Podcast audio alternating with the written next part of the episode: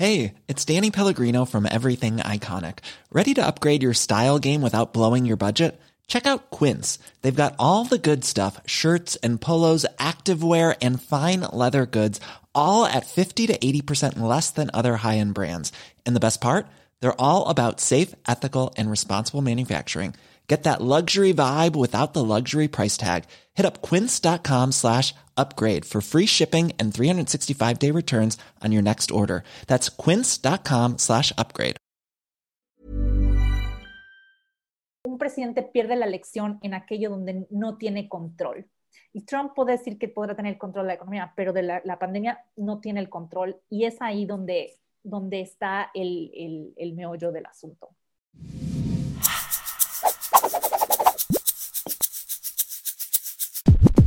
Bienvenidos al Emprepedia Podcast de esta semana. Andrea, ¿cómo estás? Hola, Ori, muy bien, muchas gracias. Estoy muy contenta y espero que todos los que nos escuchan también sea la hora en la que estén escuchando esto. Así que, pues, muy, muy contenta, pero antes de empezar también a platicar sobre nuestra invitada, quiero saber cómo, cómo estás, Caco. Bien, bien, la verdad aquí, este, pues seguimos encerrados y grabando por Zoom. Y bueno, pues es una sorpresa para mí porque después de tantos años, eh, la Master Renata, bueno, ella me conoció con 10 kilos menos y ahorita pues ya me está conociendo con 10 kilos más. Entonces, bueno, estamos de vuelta. Poniendo en contexto a los que no, eh, no saben, ella me dio clases de emprendimiento cuando yo iba en la preparatoria y ahorita ya estamos casi de salida de la universidad. Pero bueno, no tenemos una experta dentro de, de estos temas. ¿Qué tal, Renata? ¿Cómo estás? Hola, Caco, Andrea, Ori. Gracias por invitarme. Un gusto estar aquí saludándolos desde Washington, D.C. No, esto yo me siento en CNN, ¿no? Así. Sí, literal. El, el corresponsal, ¿no? Así de, transmitiendo directamente desde, desde Washington, D.C. Y, y, bueno, eh, para dar un poquito de contexto de lo que va a tratar este episodio, eh, y, a Renata, como es parte de la casa eh, del, Ya había estado antes. Ya había en, estado. En, ajá, sí, hace, en la temporada pasada estuve, creo que también por ahí cuando estuve, estuve con Rach, me parece, en, en un episodio ahí en, en, tu oficina en Monterrey, cuando todavía había, podíamos estar en, en espacios muy pequeños y encerrados. Oye, que, que, en aquel momento platicábamos del TEMEC y, y la relación Estados Unidos-México, este, eso pareciera que fue hace mucho tiempo, pero sí. realmente no, las cosas parecieran y siguen igual. Sí, así es, parece como una, una, eternidad. Bien dicen que el tiempo en la pandemia es relativo, pero eso sí parece que fue hace mucho, mucho tiempo. Y para mí más, porque justo fue antes de que me viniera a estudiar acá a Estados Unidos y solo para contextualizar quizá, estoy aquí desde hace un año, entonces estoy por iniciar mi segundo año en la maestría en Economía Internacional y Estudios de América Latina en la Universidad de Johns Hopkins School of Advanced International Studies. No, Renata sabe wow. de vinos, Renata sabe de vinos y, y es por eso que siempre es invitada eh, en Eprepedia y, y, otra vez, retomando un poco del tema, hay una fecha importante, ¿no? Que es la elección de, para presidente este 3 de noviembre eh, en Estados Unidos. Aproximadamente Estados Unidos tiene 330 millones de habitantes, donde por ahí, si no me falla, el 70% puede votar, que está en mayoría de votar, que puede votar, y de ahí, más o menos, lo que ha registrado la, estadística es que de eso la mitad es la que realmente vota, ¿no? Fenómenos lo, como pasaron hace justamente cuatro años, donde un, una candidata se postulaba probablemente a ser la favorita en cuanto al voto, el voto joven, este, el voto de redes sociales. Creo que fue impactante esa noticia. Yo recuerdo perfectamente esa, esa tarde-noche de aquel día donde se declara ganador, ganador Donald Trump. Eh, y, y, y, es entender que en Estados Unidos, para empezar, las elecciones son diferentes, ¿no? Tienen un sistema diferente que no es la elección de voto a voto. Y quién mejor que Renata, quien está viviendo bajo este contexto, porque únicas, ¿no?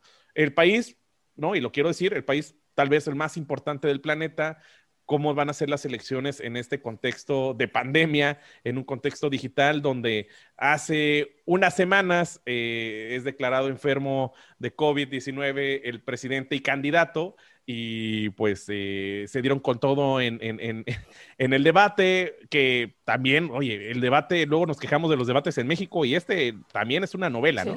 Definitivamente. Sí, vaya, o sea, mira, primero si me hubieras dicho que iba a vivir todo lo que estoy viviendo, cuando, cuando pensé que iba, o sea, dije, voy a estudiar nuevamente en, eh, eh, eh, fuera, quiero estudiar en Estados Unidos, en DC, porque pues definitivamente es el centro que te concentra pues la política internacional y para un internacionalista, pues qué otro lugar más importante. Bueno, sí, ah, podría ser debatible esto que estoy diciendo, pero para mí era importante venir para acá, pero nunca imaginé que, que, que estaría viviendo todo lo que ha sucedido en este año electoral. Políticamente, políticamente es el ombligo del mundo. Sí, definitivamente. E, en, del siglo pasado al, presente, sí, efectivamente, es, es, el, es la, la, meca de la política internacional. Entonces, digo, habrá quien lo debata un poco, porque, por ejemplo, tenemos también en, en unos polos de, de, poder y también aquí, no, no venimos a hablar de, de, de la teoría de RI, pero podríamos, yo también coincido con quizá con este punto de que pues, la, la, fuerza económica en este momento todavía está en este, en este lado del Pacífico, porque antes era del Atlántico, del Pacífico, porque pues para, ay Dios, quién sabe para dónde están los amigos chinos, ¿no? Que, que también está, ese, eso se, espera que sea el polo nuevo eh, económico y de poder en, en quizá en los siguientes años. Pero bueno, volviendo al tema de la elección, Sí, o sea, este ha sido todo lo que ha pasado en este año, así, o sea, recordemos desde, desde el coronavirus, o sea, cuando surge en, en marzo, después es, o sea, tenemos por ahí de mayo eh, el asesinato de George Floyd, las, el movimiento racial que se da en, eh, en Estados Unidos, eh, las protestas, de ahí tenemos, este, ¿qué más? O sea, bueno, creo que también en, el término de México, el viaje de, de, de, AMLO a, aquí a DC. Después también tuvimos por ahí otro evento importante, recientemente la muerte de la jueza Ruth Bader Ginsburg.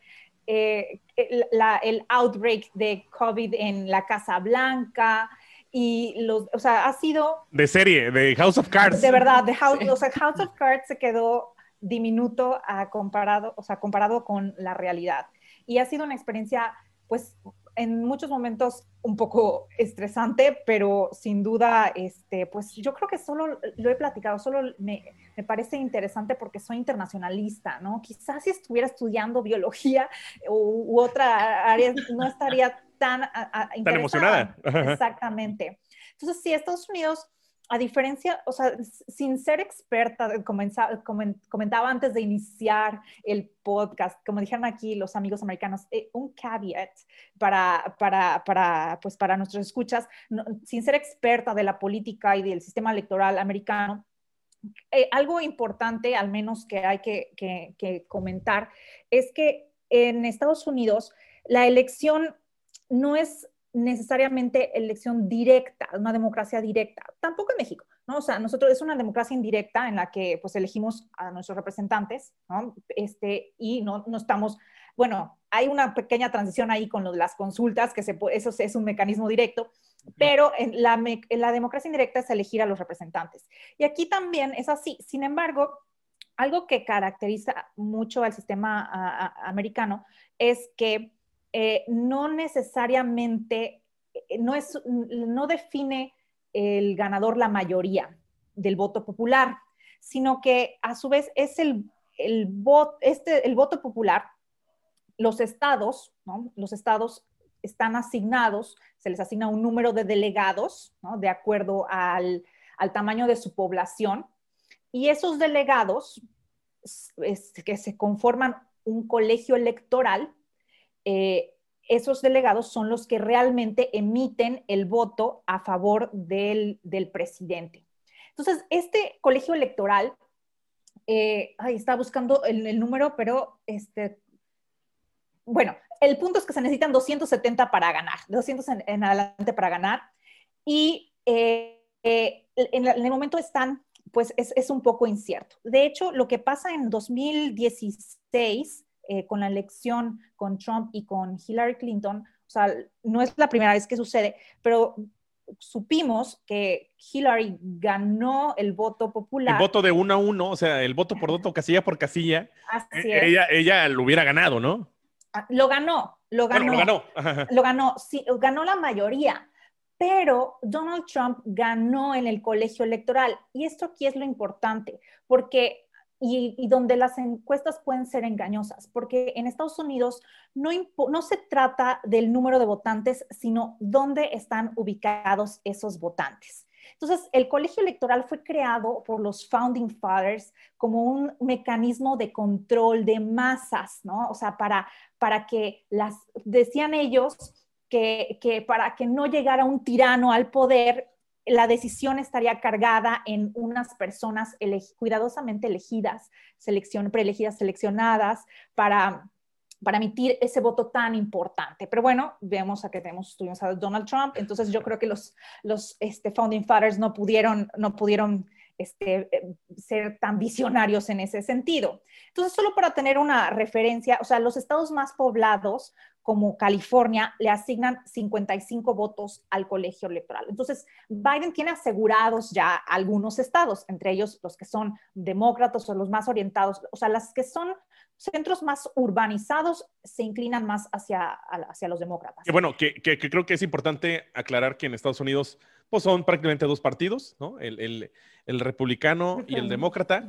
Eh, eh, que hay más, que hay más. Hay más. Pero eso es interesante. Hay más, pero el, el, sistema electoral solo permite que gane un partido. Por ejemplo, en California gana, o sea, los delegados, estos 55 delegados que van al, al Congreso, o sea, son completamente demócratas, gana el partido mayoritario, o sea, no hay representación proporcional que hay en México, que le da oportunidad a las minorías o a partidos pequeños o ahí este, partidos satélites que se cuelgan de otros, como ustedes tendrán varios nombres en, mente, y eso da oportunidad de que esos lleguen a los, a los congresos. Aquí no, entonces solo, o sea, es como eh, este, el, el, el, partido, la mayoría que gana, se le asigna ese número de, de, de, de delegados. Entonces, eso nunca da mucha oportunidad de que llegue un partido chiquito. Por eso nos quedamos a veces también con la idea de que solo hay dos partidos, aunque hay más. ¿no? y es importante, ¿no? Adelante, Caco. Yo, yo, quisiera saber si eso podría ser replicable, replicable aquí en, en México, porque tenemos mucha polarización de partidos, justamente como se está comentando, y claramente poniendo un contexto más utópico de, de lo que es la nación mexicana. Pues mira, tiene beneficios. pues son, son distintos y cada uno tiene sus pros y sus contras. Y aquí también muchos están, e, evalúan esa situación y consideran que no les favorece. Y también hay críticas a, a, a este sistema. A mí me parece que crean un fenómeno interesante en la percepción de, o en la, política y en la vida y en los americanos, en binario, ¿no? O sea, que o una cosa u otra. Entonces, eso eso también como que está mucho en su psique y, eso es de lo que se analiza, ¿no? Que, también impide mucho llegar quizá a consensos, que también te permite la representación proporcional. No sé, o sea, habría que evaluar. Yo creo que en, en, pues ninguno es perfecto, ninguno nos va a dar la solución que queremos, pero este, pues se tendrían que ser mejoras en cada uno, ¿no? Porque cada uno tiene su ideología, ¿no? Igual como en México, cada partido tiene su ideología, pero tal vez en Estados Unidos eh, como lo representan en los Simpsons, ¿no? Que, que sí está muy polarizada de literal rojo y azul, este, que conservadores y, liberales, eh, demócratas, republicanos, ¿no? O sea, sí, sí es todavía como en la antigüedad. Sí, o sea, la verdad es que eh, alguna característica particular de esta, de esta época es que se, los, se han venido polarizando más la ideología, por así decirlo. En, antes los partidos buscaban eh, ambos, ¿no? este, pues no atacar, sino eh, enamorar al centro del espectro ideológico. Y conforme se ha ido, o sea, se ha ido polarizando y se han ido a los extremos, pues también los, los partidos, antes era como una curva, o sea, como una campana de Gauss, entonces ahora tenemos como, como una forma en M, ¿no? De hacia dónde está el espectro ideológico y eso ha hecho que también los partidos busquen este, los extremos y no tanto vayan al centro. Entonces, esa es una característica de esta elección. Los, los demócratas no eran tan de izquierda y los eh, republicanos se han venido haciendo más conservadores con el paso de los años y a raíz pues del 2008 precisamente, que es un tema que, sé que te gusta, Ori, este, a raíz de la crisis este, del 2008 y el surgimiento del Tea Party y facciones de movimientos de neoconservadores, que si bien que el, movimiento conservador viene tomando auge desde, me parece, desde Reagan, desde los años 80. 80.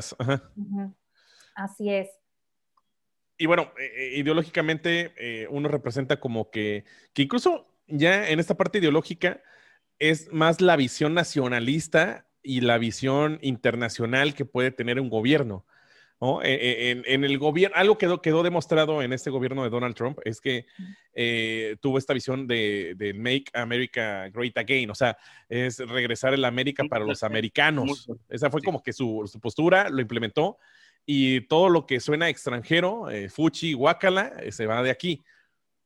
Sí, claro, eso también obedece al, al, 2016 y eso es algo también de los que les traía preparado el día de hoy y acerca de cómo se, pues cómo, cómo, cómo, se, cómo medir una elección, ¿no? O sea, la gran mayoría pensamos que este, ajenos a esto, y yo tampoco soy eh, ni nada de eso, pero casualmente aquí en, mis clases tuve la oportunidad de tomar clase con un, director de una compañía que hace encuestas aquí en Estados Unidos. Nos explicaba que hay muchos métodos para medir una elección. Las encuestas es una parte, pero hay otros otros, eh, otros modelos, por ejemplo, que refieren al al tema de la elección, que, que ellos le llaman fundamentals o, o, por heurística. Y esto quiere decir que si tú le preguntas a los ciudadanos en Estados Unidos cuál es el problema más importante que, que o el problema más, sí, el fenómeno que más les, eh, pues les preocupa, en este momento, eh, por, ¿qué podrían decir? No? Pues seguramente pensaremos que es el, el, la pandemia o el tema económico, ¿no? O, eh, pero esto desde luego cambió drásticamente de 2016 a, la fecha. En 2016, si bien el tema económico era, era el dominante, también estaba el tema migratorio, el tema de, o sea, el, terrorismo, por ejemplo, y esos son como la cuestión de salud, no sé, esos son los temas que este, varían. Pero que siempre estaban en agenda, ¿no? Al final siempre, estaban en la agenda. Entonces, si, si se dan cuenta, tampoco últimamente hemos escuchado a Trump hablar de, de, los mexicanos y los migrantes. O sea, como que ese tema quedó un poquito relegado y no es casualidad que, porque muchos dijeron, ah, es que Trump cambió la tónica hacia México y el, el TEMEC y todo esto es producto de una nueva hermandad, ¿no? Los tres amigos, ya saben, ¿no? De la cumbre. Pero no, es, o sea, Donald Trump es estratega político en ese sentido y, domina y maneja la agenda, ya ha dominado el círculo y el ciclo de noticias en este país. Y pues una razón principal o que yo veo que, por la cual no, no, no habla al respecto es porque el tema migratorio no es tema. En este momento de la elección es el tema económico y, eh, y el tema del manejo de la pandemia, que son los que dominan. Y ahí Trump es el fuerte en, la, economía y Biden es el fuerte en el manejo de la pandemia. Entonces, al final, en este momento, la, elección podría decirse que se, definirá en cuanto a la gente cuál sea el problema más importante que consideren. Entonces, por eso se conoce, como el modelo de los fundamentos o de heurística, lo que, lo que relaciones, ¿no? Y en ese sentido, pues los dos, o sea, están fuertes en, esas, en esos sectores. Pero algo muy interesante es que la opinión ¿no? de, de la gente, hay, hay análisis que indican que depende más bien de o sea, obviamente del sesgo partidista, o sea, los republicanos, el 80% considera que están, o más, ¿no? Haciendo, o Trump haciendo una buena labor, pero también de acuerdo a dónde la gente obtiene su información o qué medios ve. Si ve Fox News o si ve CNN u otros medios liberales, es, eso determina mucho el, criterio de, en el cual basa este, y forja su opinión. Entonces, ese es el modelo, te les digo, de los, los, fundamentos. Y por eso, sí. Renata, ay, perdóname que, te interrumpa. Ah, Justamente hablando, hablando de esta parte de, de, los medios, a mí se me hace muy interesante porque, bueno, básicamente me dedico también a esta parte de redes sociales, medios de comunicación. Y no estoy como que tan familiarizada en el lado de la política, pero sí me gustaría saber como que tu opinión eh, en cuanto a el impacto también, o sea, de este, o sea, un poquito más profundizando el impacto que tienen los medios en general de comunicación y sobre todo ahorita, ¿no? Cómo se ha visto el impacto en las redes sociales en cuestión de, de la política en Estados Unidos. Bueno, como decía, o sea, en el caso de, de, Trump siempre ha, ha, logrado, o sea, ha logrado que la atención gire, gire hacia él. Eh, cuando la ha perdido, sale algo, o sea, pensemos, me faltó comentar también, por ejemplo, incluso me tocó vivir también el impeachment, aquí el, ¿cómo, este, se llama? Este, o sea, ha sido ha sido un año, un año rudo. No, de novela, ¿no? Estamos ya en el, cierre, en el cierre de la temporada. Y, Trump, acuérdense que también es una lucha, o sea, Trump es un candidato populista de derecha y constantemente en, en o sea, eh, eh, peleando con los medios y hablando de las fake news y de los eh, tweets, ¿no? los mainstream media que están vendidos y, pues, o sea, eh, lo que, pues, las, el checklist de un populista, este, en este caso, un populista de derecha y, ultra bueno, no sé si ultra, no, sí, ultra conservador, ¿no? Este, porque sí, porque ha incluso no, no has atrevido a, a condenar este, grupos extremistas eh, en, público. Entonces, o sea, creo que los medios, en, justamente en la elección, en la 2016, jugaron a su favor y por ahí había visto una, una, una gráfica, no la, no la, tengo a la mano, pero cómo el, el, hecho que la, la, cobertura que le dieron a Trump en 2016 fue, o sea, también los medios, ¿no? O sea, lo que hacía todos, o sea, lo, lo, agrandaron también, ¿no? Cubrían más a él que a Hillary.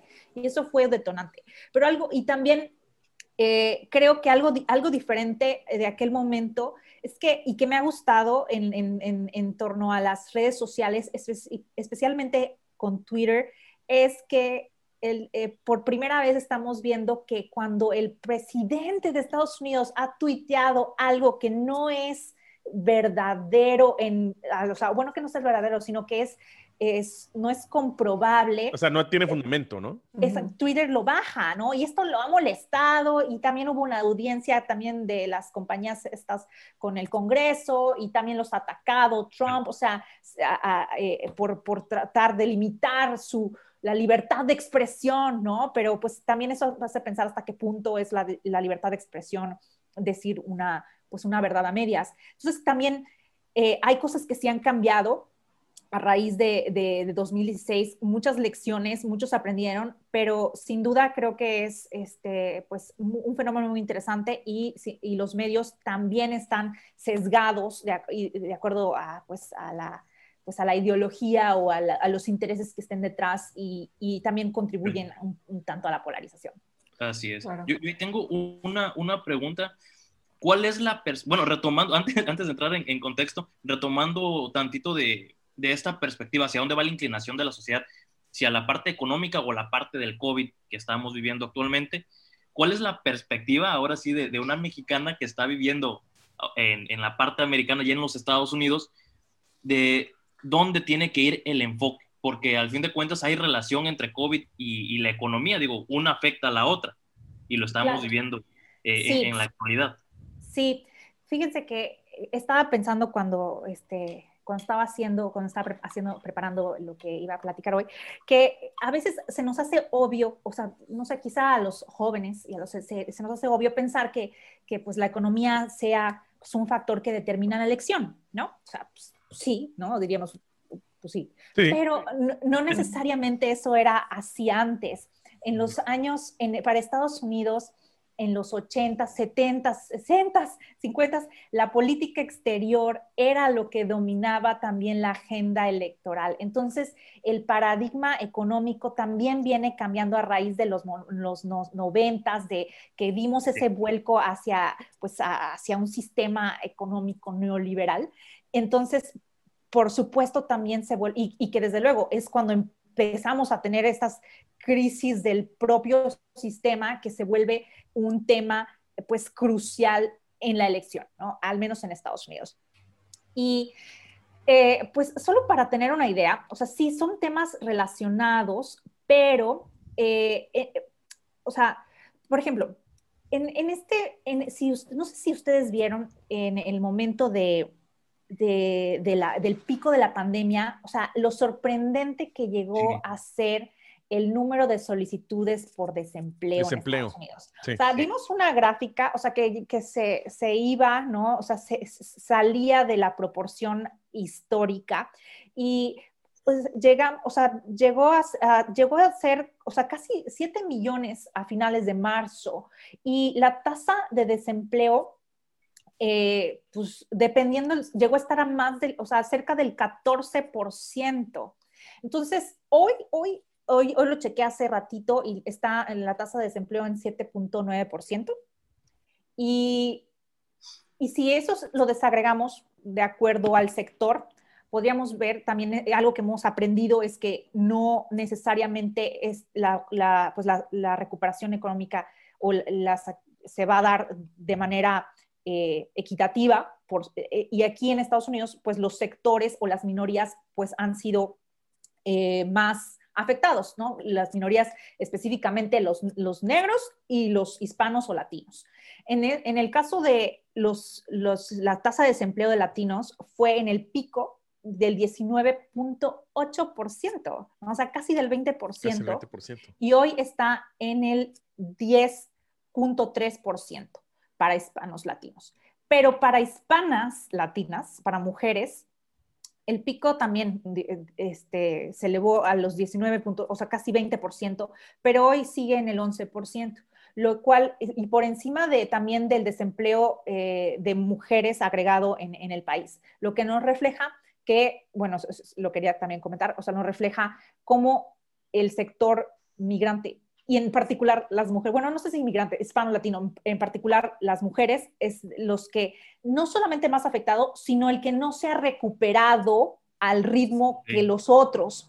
Entonces, eso nos habla, hay algunos este, especialistas e incluso eh, el candidato Biden lo dijo en, en, el, en el debate, que se trata de una recuperación en K no sé si ya lo habían escuchado esto, o sea, que, que al inicio de la pandemia decían, no, es que esto va a ser una recuperación en V. En V, ¿no? En V, ¿no? O sea, que vamos a cerrar la economía y ¡pum! repuntaremos. Otros después, cuando vimos que esto se estaba alargando, dijeron, no, no, no, va a ser en L. Pero hoy día están hablando de una recuperación en K. ¿Y eso qué es? Bueno, que como la gráfica, hay unos sectores que van a repuntar antes y otros van a, a repuntar después. Entonces, también, eso creo que también se relaciona un poco con lo que me decías y la elección. O sea, ¿quiénes están siendo los más afectados en este momento? Y desde luego eso tendrá una correlación quizá en, su voto, en, su, en el impacto en, su voto, ¿no? Y también a quién les ha afectado más por sector y también por edad. Aquí, aquí lo importante es que el efecto, o vamos a llamarle eh, la era, la era pre-COVID, el AC, ¿no? Este, eh, eh, presentaba, eh, el gobierno de Estados Unidos presentaba indicadores muy poderosos a nivel financiero económico, ¿no? Claro. Las bolsas en sus históricos, en la empleabilidad en sus históricos, y, y, aunque si bien a manera de este, operativa administración pública ha tenido sus vaivenes, esta, esta era Donald Trump, ¿no? No, no sé si recuerdan esta, eh, eh, la ocasión donde hubo este corte totalmente a, la operación de, del gobierno. Del gobierno, ¿no? Que se fue justamente la palabra muy gringa, muy, muy, muy del léxico político. Eh, el sentimiento de bienestar financiero económico para un, un estadounidense en general era positivo, ¿no? ¿Qué pasa? Post-COVID, eh, se viene toda esta, esta, esta recesión y a la par viene un sentimiento de molestia en el manejo de la crisis y todos los demás eventos que, atacan ya eh, socialmente a la población, ¿no? Eh, que creo que ha sido muy interesante esa parte. Sí, pero fíjate, yo soy, o sea, mira, aún si las apuestas, por ejemplo, estuvieran a favor de Trump, eh, votaría, o sea, apostaría a favor de Biden. Y eh, en ese sentido, mi, mi comentario, lo que hablas de Ori, de, la, de estos indicadores, macroindicadores de Trump, efectivamente, esos, por eso muchos consideran que, que él es el, bueno, no consideran, pero es, es como, es, es, la idea que, que les hace pensar que, él es el fuerte en los temas económicos. Esa es la experiencia que, que él demuestra, ¿no? Que, es la prueba fehaciente que él sabe controlar la economía y no solamente la economía, sino también sabe domar a China y a Ucrania y a, todos, ¿no? Pero también, o sea, esto es mucho parte de este boost económico, esa raíz, como decían por ahí, es, o sea, Trump ha heredado todo en su vida. Sí, vaya. Hasta, hasta una economía estable. Exactamente, cosechó, cosechó mucho del gobierno pasado de, Obama, después de una grave crisis, la más importante o la más fea hasta ese momento, hasta ese momento y le tocó cosechar algo este, que se había sembrado eh, antes. muy antes. Y, que también, este, me parece que, no, no tengo preciso el dato, pero en qué año, me creo que en el 2017, es que pasa un... Em, pues una reducción de impuestos así brutal. Que, Es, una, fue una de sus propuestas de, de, de los 30% que manejaban de impuestos sobre la utilidad corporativa, lo baja hasta el 15%, y eso hizo muy atractivo a, a muchas empresas a regresar a Estados Unidos o abrir en Estados Unidos. Exacto. E, y eso lo que hace es, este momento un sugar rush, ¿no? Como si te tomaras una Coca-Cola con cafeína y no sé, hay, ah, no, hay una aquí que es Coca-Cola Expreso, no sé, ah, no, en México, en México la probé, una que es como Coca-Cola y café, dices, ajá, what? Pues algo así fue este, e, la, la reducción de impuestos, estimula la economía, pero pues eh, como hemos visto también hay problemas estructurales muy graves dentro de Estados Unidos en que pues la desigualdad en la que solo una, una cantidad muy pequeña está, tiene el, pues está, está acumulando la riqueza este, de, este país. Y decías del, del, momento de, del, del cierre del gobierno, ese punto y en el, en el momento de las protestas ha sido los dos puntos más bajos que ha tenido de aprobación Trump en su gestión en los cuatro años. Eso es muy importante porque otra manera de evaluar las elecciones, ya habíamos dicho una, ¿no? Que es este, el, modelo de los fundamentos, las encuestas y este que es el nivel de aprobación.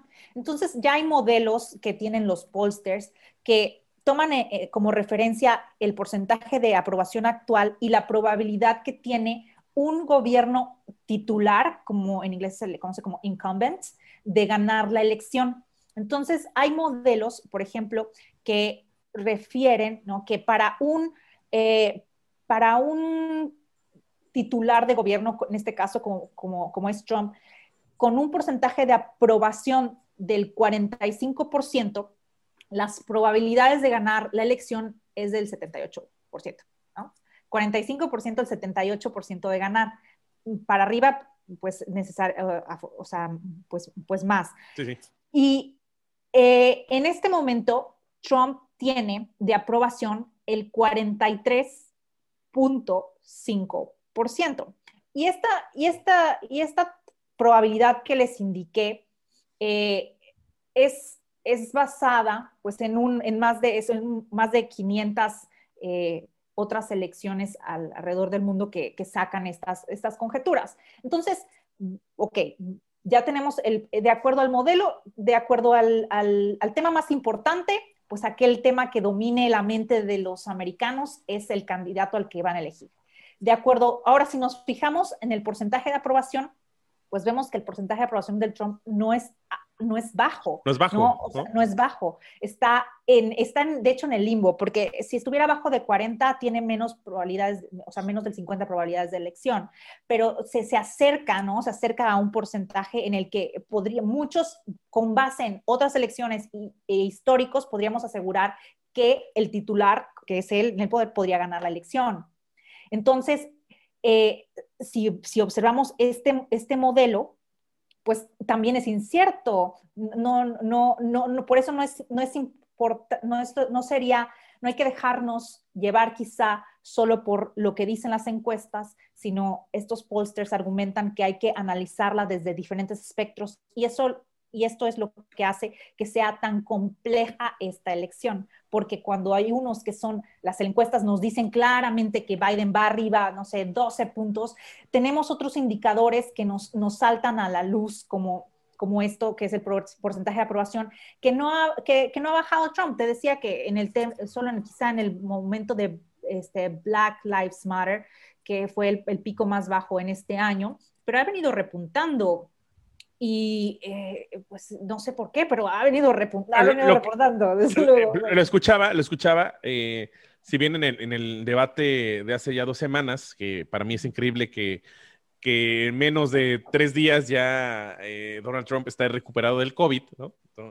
se presta para mucho platicar esa parte. Sí, claro, para muchos chistes también. Para muchos chistes también, ¿no? siento yo que se vio muy fortalecido de mala manera en el debate. Para empezar, no hubo ningún ganador en el debate, ¿no? Cada quien tuvo lo suyo. Eso fue una pelea de, de mis tías, ¿no? Este, eh, viendo quién se queda con, con, la herencia de la abuela, ¿no? Es, esa prácticamente fue, fue un pleito donde hay un punto interesante. Eh, eh, Joe Biden es conocido porque tiene ahí una dificultad de habla y se le vio en varios momentos tartamudear. Y eso lo aprovechó, obviamente, al bully de la prepa, que es Donald Trump, y se fue sobre el hijo. No, se armó. Pero ese, ese, ese, ese tipo de cositas mínimas le encantan al estadounidense. ¿No? Y, eso lo perciben como más poderoso porque en Estados Unidos está la percepción del presidente como figura y, lo, y eso lo empoderan la figura de Donald Trump hacia las elecciones. Sí y no. Y ahí tengo debate, o sea, porque, bueno, eh, algunos, o sea, yo he visto, yo vi o sea, en los comentarios y también sería un, este, un sesgo decir que, que, que lo que veo es lo que es porque mm, o sea, sería, o sea, es un grupo social, ¿no? En el, en el cual este, coincidimos a lo mejor de manera ideológica, digo, entre mis conocidos y contactos, pero la gran mayoría, pues sí le, le, le, le pareció una, este, una verdadera vergüenza, como se dice, como dijeran los de los narradores de narradores de, Luis García de fútbol. este, bueno, pero eh, el, el punto es que si tú ves cuando eso se pensaba cuando inició la pandemia. En, en marzo, en abril, el porcentaje de Trump, o sea, de aprobación de Trump es, yo creo que el más alto en su gestión. O sea, llegó al 45.8% de aprobación. Es el punto más álgido.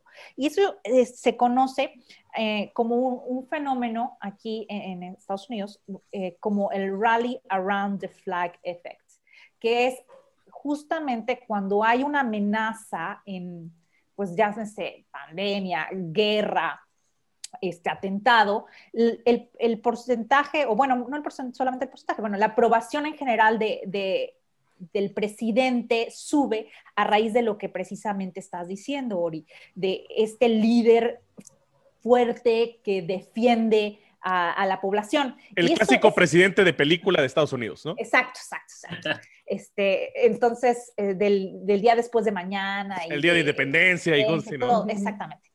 Entonces, pero este fenómeno sí lo vimos y, yo pensé, y muchos pensamos que, que, iba a ser quizá esto lo que le diera eh, la victoria contundente a Trump, pero momentos después surge Black Lives Matter, o sea, las protestas, bueno, no surge porque ya es un movimiento que, existía desde antes, pero cobra nuevamente fortaleza y se posiciona a raíz de este, asesinato de George Floyd. Y eso le, es ese boost que, le había dado este momento, pues termina con... Le echaron un este, cubetazo de agua fría, ¿no? Sí, así es. Y sinceramente, o sea, si, yo creo que si no tuviéramos pandemia, no estaríamos teniendo esta discusión y sin, sin lugar a dudas Trump estaría... Este, Prácticamente, automáticamente. claro, porque a lo mejor esta es, una, una, frase que quizá no, no, es muy profunda, pero escuchaba a los, a los encuestadores decir que los candidatos obviamente pierden, o sea, un presidente pierde la elección en aquello donde no tiene control. Y Trump puede decir que podrá tener control de la economía, pero de la, pandemia no tiene el control y es ahí donde, donde está el, el, el meollo del asunto. Y eso con base en, en otras también experiencias aquí. Acabamos de encontrar la frase de introducción al episodio, justamente. Oye, este, ya, nos pasamos un poquito más de media hora, pero es súper interesante ese tema. Yo tengo la percepción, y con la gente que lo he platicado, que probablemente como mexicanos siempre estamos muy atentos de lo que pasa en esta, en este, en esta elección pero creo que por lo que está sucediendo, ¿no? A nivel pandemia y a nivel, a nivel interno en México, no ha sido como que la elección más atractiva, como que lo dejamos de ver, ¿no? Estamos más interesando ahora sí lo que está pasando en México a de lo que está pasando en Estados Unidos y, y creo que no lo hemos llegado a dimensionar. Es importante, ahora sí, de veritas, de veritas, es importante lo que está pasando rumbo a la elección de Estados Unidos. Claro que sí. O sea, bueno, tal vez es, una opinión sesgada también porque yo lo encuentro fascinante, pero justo eh, eh, es, importante porque en el, caso de los latinos o de los no solamente mexicanos, es, va a ser por primera vez que la que de una minoría, o sea, la mayoría de las minorías en una elección, o sea, se espera que van a votar alrededor de 32 millones de hispanos latinos. Wow. A diferencia de 30 millones de negros. O sea, entonces ya superamos, o sea, la, que era la, la, minoría mayoritaria. Entonces, eso sin duda crea este otro contexto, ¿no? Y, eh, para las relaciones entre Estados Unidos y México y, y los países de América Latina, eh, en el estrechamiento de, pues de las agendas de la cooperación, de la importancia de los vínculos familiares, educativos, etcétera, etcétera. Pero también eso nos habla de cómo ha ido también una metamorfosis en el sur de Estados Unidos. Eh, me daba risa porque hace poco veía un video de Trump que decía que, que, tenía issues con Tijuana, ¿no? Que siempre contra Tijuana, y creo que dijo, Tijuana está en Sudamérica, ¿no? Entonces yo pensé dentro de mí, ay, qué chistoso, ¿no? De hecho, este, la mitad de Estados Unidos ya también es Latinoamérica, ¿no? A ver, ¿cómo pensarías eso? Porque finalmente ya hay, hay o sea, las, las segundas y terceras generaciones de, de hispanos en, en, Estados Unidos, pues es un fenómeno bien interesante que a mí no me ha tocado vivir en otro, este, en otro país que, que había estado antes también de habla inglesa. Y aquí, o sea, he encontrado que pues en todos lados te hablan español, aquí en DC menos, aquí en, Washington no son la mayoría, los mexicanos no somos la mayoría, hay más salvadoreños, hondureños, pero esto, este, este cambio demográfico ha hecho que en estados como Arizona, eh, Texas, ¿no? Que es súper republicano y sin duda va a ser republicano. Y, tengo aquí, les recomiendo a los que nos escuchen este, seguir la, cobertura que le hace el Financial Times a la elección. Pues hay estados que podamos, podemos ver que están eh, pues cambiando, aquí dicen, están cambiando, ya son morados, ¿no? Es porque están, no sabemos si es rojo, si es azul, y eso es a raíz Son los, los swing states, ¿no? Exactamente, y eso hacia donde, hacia donde quería ir, que en español el término correcto sería los estados bisagra, pero sí son los swing states. Y esos swing states son los estados, trayendo lo que les comentaba hace un momento del colegio electoral, los que le pueden, los que le dieron la victoria a Trump en 2016 y los que también pueden darle o no en, este momento, ¿no?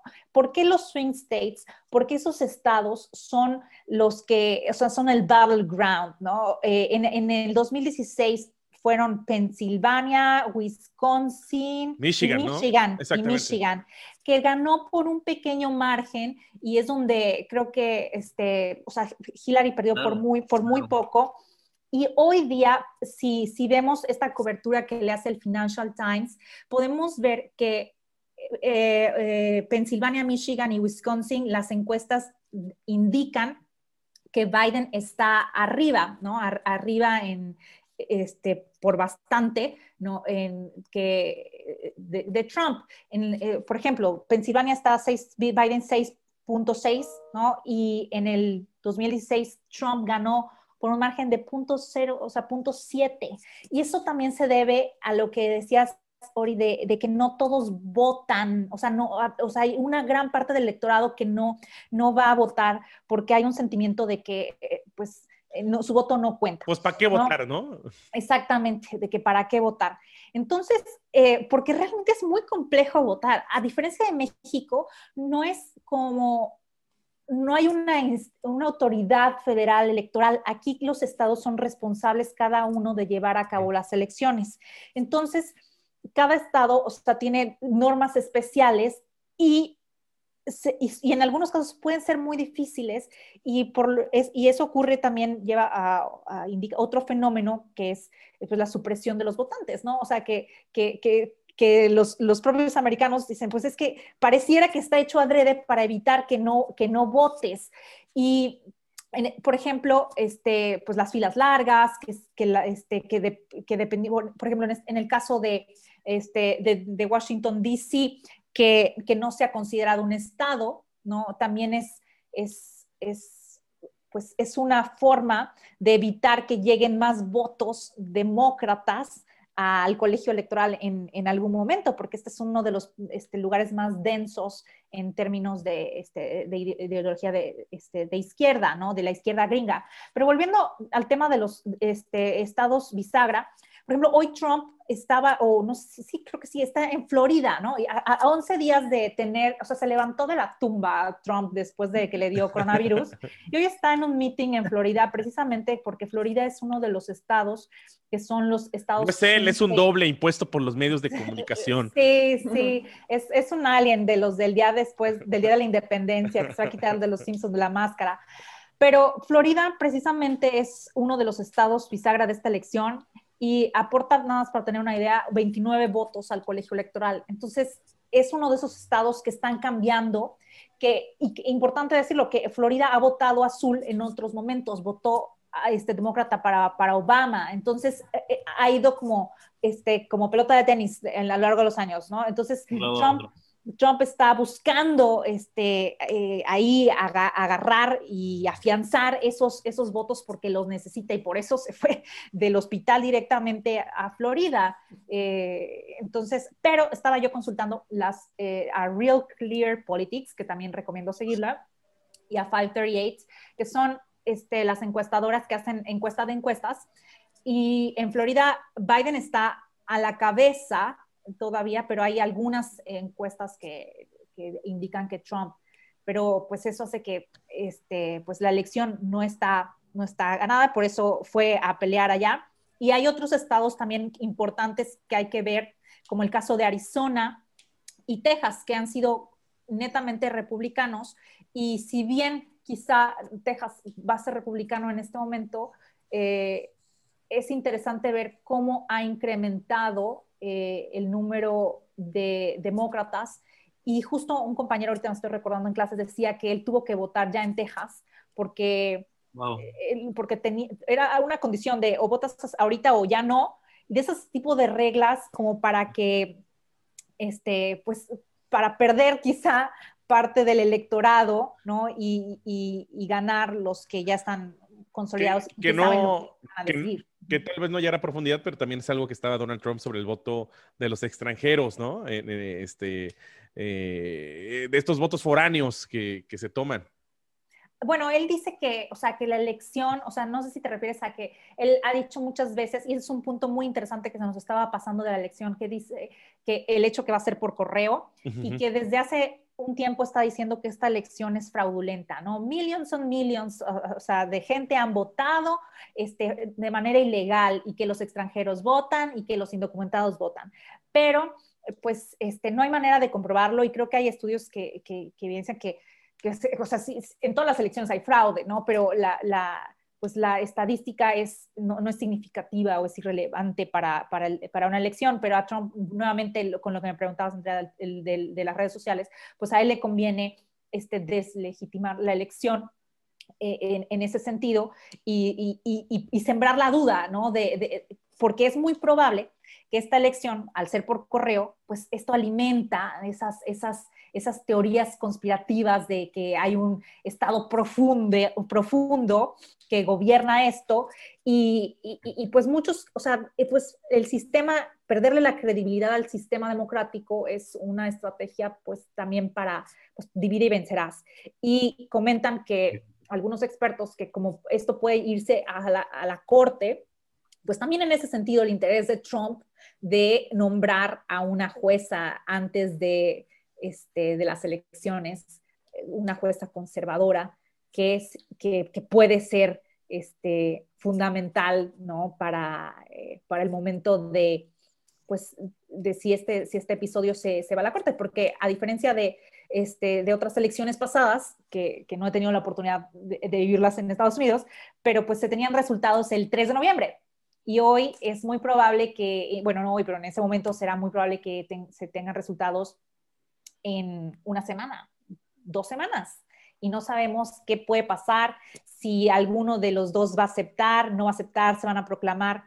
Pero el hecho que, que sea por correo y que Trump ponga en juicio la legitimidad de la elección, no solamente, o sea, eh, será como un aliciente para, pues, para llevarla al juicio, sino que también si Biden llegara a ganar, pues habrá un gran sector de la población que, que crea en esto, ¿no? Y que seguramente le dificulte su, este, su, pues, su primer año de gestión, aunque eh, lo que se espera es que se lleve, si Biden gana, se lleve lo que se le conoce en la política como el carro completo, qué es lo que están esperando, que es que eh, ambas, este, pues, eh, las cámaras, este, la baja y la alta, sean demócratas. En ese sentido, le beneficiaría a Biden y también al país y al mundo, o sea, porque para, para, para, pues, para su gestión.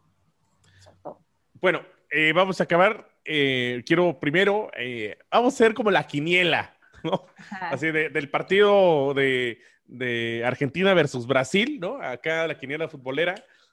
Vamos a hacer la, la, la, quiniela de la elección de Estados Unidos. Eh, para ustedes, ¿quién, ¿quién se lleva la elección para presidente de Estados Unidos? ¿no? Ojalá sí estuviera entre nosotros la edición, pero siendo, con las herramientas que tenemos, cómo se han dado las cosas, si quieres, eh, eh, empezamos con nuestra invitada, Renata. Para ti, ¿quién gana la elección? Yo dije desde hace un ratito que aún si Trump estuviera al frente, diría que Biden, porque no apostaría por Trump nunca. Eh, pero, entonces, pero realmente yo sí creo que va a ganar Biden, la verdad. O sea, no creo que, si se va a la corte, no sé, no, no sé, pero este, he estado siguiendo de cerca, llevo esta, el proceso electoral desde enero y en enero no lo pensé, o sea, de hecho Biden viene un dato importante, o sea, venía, este, eh, había otros candidatos demócratas en las, en las, primarias mucho más fuertes que él. Y, y repuntó, pero... Y los fue pues, tachando, ¿no? Se los fue liquidando. ha logrado una coalición importantísima al interior del, del, Partido Demócrata de que todos están alineados con él. Y entonces yo creo que eso le puede dar este, la victoria uh, en, en, este momento. Entonces me atrevo a decir que que yo le voy a Biden. Ok. Andrea. Pues, o sea, yo en mi caso igual y no, no es como que haya me estudiado política, pero sí he seguido igual como que muchas eh, situaciones críticas, o sea, he leído las noticias y todo lo que le ha estado pasando. Yo creo que también ahorita con el tema de ya con las redes sociales y más, si estás en, en pandemia, ves todo esto. Eh, me gusta ver también como que luego las noticias y todos estos movimientos que ha habido y como bien decía Renata, esta parte de, pues sí le han tocado varias crisis a, Trump que sin duda se ha visto que no ha podido manejar. Eh, entonces yo, yo sí diría que probablemente sí la gente como que analice más la situación y a veces igual y no vuelvan a cometer el mismo error, por decirlo así. Entonces yo también apostaría por Biden. Caco. Pues realmente yo no tengo tantos criterios como, como Renata al hacer el análisis político. Eh, lo que yo veo es muy, muy vago y a lo mejor muy, muy sesgado en cuanto a mi opinión. Y digo, hemos vivido una etapa de panem et circenses, que es pan, pan y circo últimamente. Entonces, a lo que yo voy y que es a lo que le ha gustado últimamente a la, sociedad, ahí sí, a lo mejor yo no entro en el mismo enfoque que, que Renata y Andrea. Eh, yo sí creo que puede seguir Trump, que tiene una oportunidad. Claramente yo no es que lo esté apoyando, sino que es mi perspectiva que, yo tengo. Ahora sí, yo estoy pues entre la espada y la... Este, pero esa es la, perspectiva y porque las redes han impulsado también a toda esta polémica que se ha, se ha vivido. Entonces, ahí mi perspectiva. Yo creo que se pinta de Colombia con Trump. Bueno, a mí si me preguntaran, obviamente, así como Caco, no es que lo apoye, pero a mí me huele que, y salvo este repunte histórico, si bien algo que sucedió hace cuatro años es que con la derrota de Hillary Clinton, eh, cayó en depresión el partido, ¿no? Este, No se veía liderazgo, eh, no se veía por dónde había oposición o, quién iba a tomar toda esta cuestión de, los demócratas y, y fue avanzando así como el meme este de que va subiendo Chabelo versus este cada uno de los que son inmortales. Mortal Kombat, ¿no? Ajá, de Mortal Kombat. Así Joe Biden fue subiendo y eliminando a los Bloomberg, eliminando a gente muy importante de, de, de, del partido. Bloomberg solo ganó en American Samoa. Ajá, ¿no? Pero de, esas figuras muy mediáticas, ¿no? Que, que podían haber existido. Este, eh, que hablar de Bernie Sanders y todos ellos, ¿no? o sea, que que, parecían que estaba muy, muy, muy, muy, muy colegiado, vino a, hacer equipo o a revivir al partido este, demócrata. Pero aún así, y con, todo, e, y con todo esto, siento yo que por la ideología del estadounidense, todavía le compran mucho el discurso de hacer a Estados Unidos muy grande. Entonces, eh, y todo, yo pensaría, ¿no? Que eh, sería la reelección de, de Donald Trump para presidente pues estamos así como la lección, 50-50. Y quería decirte, si, me si, me permiten decir, decir ah, otro comentario, creo que lo, que mencionaba hace un momento de, del Biden, cómo ha logrado este, unir ¿no? y alinear a un partido completamente que se veía fragmentado y sin, sin razón en estos últimos años, este, precisamente porque ha ha logrado unir un poco a los más de izquierda y él un, tanto un, apela a un sector moderado y que no quiere más, quizá, más sobresaltos, que ese es otro, otro también muy característico rasgo característico del americano, o sea, el statu quo, ¿no? Entonces, en este momento Trump es disruptor también y hay que entender, o sea, que Biden quizá puede ser visto como eh, un, remanso en la, en la calma este, de la política de Estados Unidos y se nos olvidaba mencionar hasta a su, a su vicepresidenta, Kamala Harris, que lo importante que, que, ella también ha sido justamente para llegar a otros sectores que, bueno, son, ellos hacen la mancuerna este, ideológica. Que la fórmula es muy importante en Estados Unidos, ¿no? Así es. Y bueno, representa en este momento ella muchas este, pues muchas cosas y, y, al final van a ser, o sea, están siendo marginales ya los temas que están definiendo la elección. En el caso de, pues ahorita Trump estaba viendo un video que en Florida está hablando de que está contra el comunismo y el chavismo, ahí apelando este, al, al electorado cubano, pero también este, la, jueza este, conservadora sobre los valores familiares, este, habrá quien elija votar por Trump solo por, esta, por, buscar un país, un rumbo más conservador, ¿no? Que, no esté en contra del aborto y, y, el derecho de matrimonio en personas del mismo sexo. Entonces ya son como los últimos temas.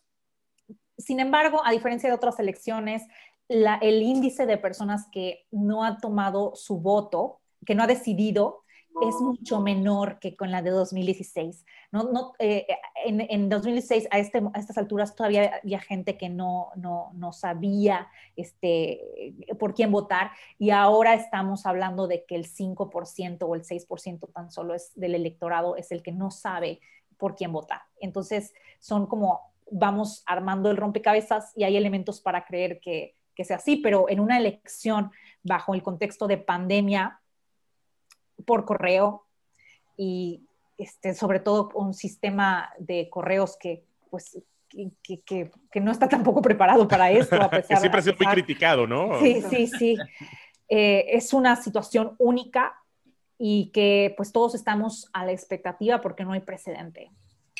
Eh, bueno, eh, vamos a ya ir cerrando este episodio. Por aquí tenemos una dinámica que es nueva en esta tercera temporada sobre, te vamos a decir una palabra, ¿no? Y lo primero que te venga a la mente puede ser una palabra, una frase o, lo que se, primero que te venga del corazón, ¿no? Caco por ahí tiene estas palabras. Aquí tenemos la, la actividad de Emprepedia, aquí tenemos las cinco palabras. Entonces, a ver, la primera es sociedad. Armonía. Progreso.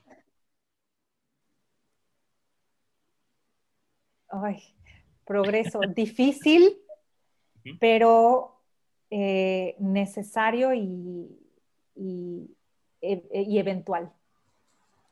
Ok. Economía. Lo que estudio todos los días. Mi pan de cada día. Exacto. El pan de cada día. Elecciones. Ya que sean.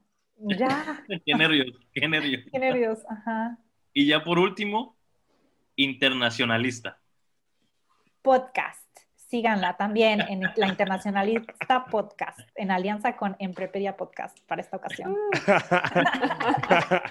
Renata, por último, eh, ¿dónde te pueden seguir? ¿Dónde te pueden contactar? ¿Dónde pueden platicar contigo? Eh, me pueden seguir por, eh, por Instagram, estoy como arroba Renata Sili, Z-I-L-L-I en Twitter, arroba renata-sili. Y lo que comenté en un momento, también tengo un podcast, o sea, estoy iniciando un podcast sobre eh, pues mi experiencia como estudiante internacional mexicana en el contexto de pandemia, pero también desde una lente de política internacional. Entonces, pues esas son las redes que, que frecuento. Más me pueden también mandar un correo o, contactarme a través de Theory. Perfecto, perfecto. Excelente. Pues bueno, antes de cerrar, los quiero recordar que también nos sigan eh, a Emprepedia. Estamos en las redes sociales como arroba Emprepedia y en Spotify, obviamente también en eh, Emprepedia Podcast y en YouTube.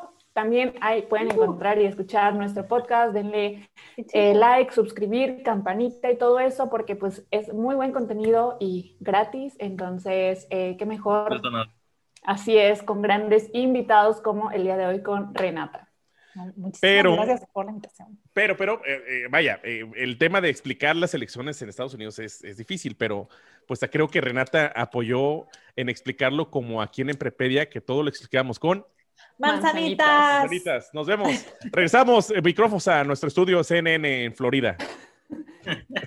Bye.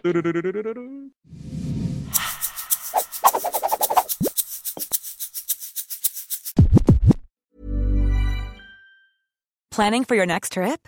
Elevate your travel style with Quince. Quince has all the jet setting essentials you'll want for your next getaway, like European linen, premium luggage options, buttery soft Italian leather bags, and so much more. And is all priced at 50 to 80% less than similar brands. Plus, Quince only works with factories that use safe and ethical manufacturing practices. Pack your bags with high-quality essentials you'll be wearing for vacations to come with Quince. Go to quince.com slash pack for free shipping and 365-day returns.